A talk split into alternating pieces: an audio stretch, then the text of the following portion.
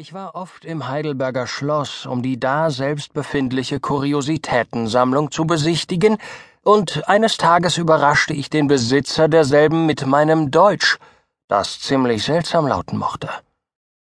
Er war sehr aufmerksam, und nachdem ich eine Zeit lang gesprochen hatte, äußerte er, mein Deutsch sei ganz seltener Art, vielleicht sogar ein Unikum, er möchte es gerne seinem Museum einverleiben.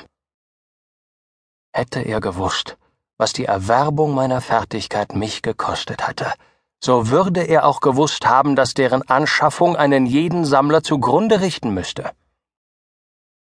Mein Freund Harris und ich hatten damals mehrere Wochen lang tüchtig an unserem Deutsch gearbeitet, und obwohl wir gute Fortschritte machten, hatten wir doch unser Ziel nur unter großen Schwierigkeiten und Plackereien erreicht, denn drei von unseren Lehrern waren darüber gestorben. Wer nicht selbst Deutsch gelernt hat, kann sich keine Vorstellung davon machen, was das für eine verzwickte Sprache ist. Es gibt gewiss keine andere Sprache auf der Welt, die so systemlos ist, so schlüpfrig und aalglatt, um sie zu fassen. Man treibt darin umher wie in einem brandenden Meer, bald hierhin, bald dorthin, in der elendesten Hilflosigkeit, und wenn man einmal glaubt, eine Regel gefunden zu haben, welche festen Grund bietet, um einen Augenblick in dem allgemeinen Wirrwarr und Tumult der zehn Redeteile auszuruhen, so vernimmt man in der Grammatik, der Schüler gebe Acht auf folgende Ausnahmen. Und ein Blick auf diese zeigt ihm, dass deren mehr sind als Beispiele für die Regel selbst. Und so wird er hoffnungslos wieder über Bord geschleudert, um nach einem neuen Berg Ararat zu jagen und stattdessen eine neue Sandbank zu finden. Dies sind die Erfahrungen, die ich gemacht habe und noch fortwährend mache. So oft ich glaube, ich habe einen von den vier vertrackten Kasus richtig gepackt, schleicht sich eine anscheinend bedeutungslose Präposition in meinen Satz hinein, die mit einer furchtbaren, ungeahnten Macht ausgerüstet ist und zerbröckelt mir den Boden unter den Füßen. Zum Beispiel fragt mein Lesebuch nach einem Vogel. Es fragt immer nach Dingen, die für keinen Menschen irgendwelchen Wert haben.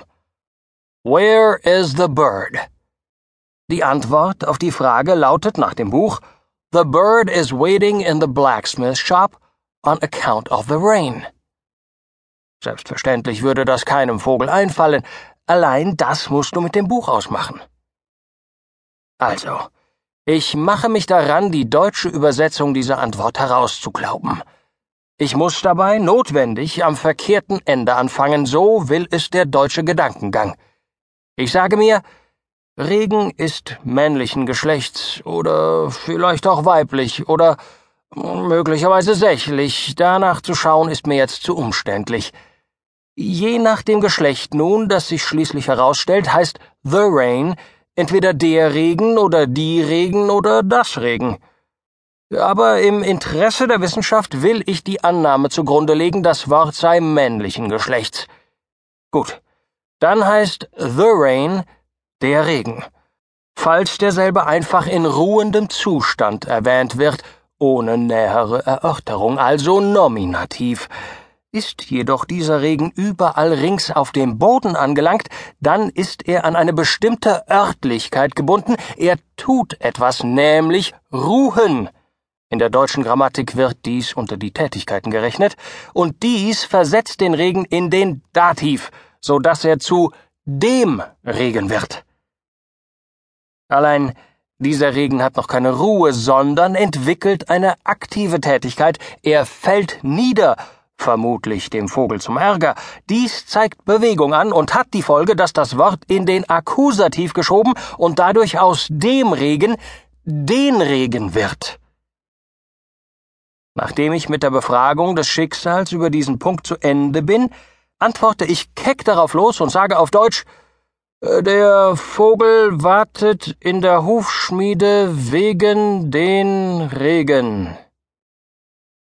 Der Lehrer dämpft darauf sanft meine Freude mit der Bemerkung, dass, wo das Wörtchen wegen in einem Satz vorkommt, es das abhängige Wort in den Genitiv versetze, möge daraus entstehen, was da wolle, und dass deshalb dieser Vogel in der Schmiede gewartet habe, wegen des Regens. Nachbetrachtung? Später erfuhr ich von einer höheren Autorität, dass es eine Ausnahme gebe, die einem unter gewissen besonderen verwickelten Umständen gestatte zu sagen, wegen den Regen. Es komme jedoch diese Ausnahme ganz allein bei diesem Wort vor, und das wohl auch nur bei Regen.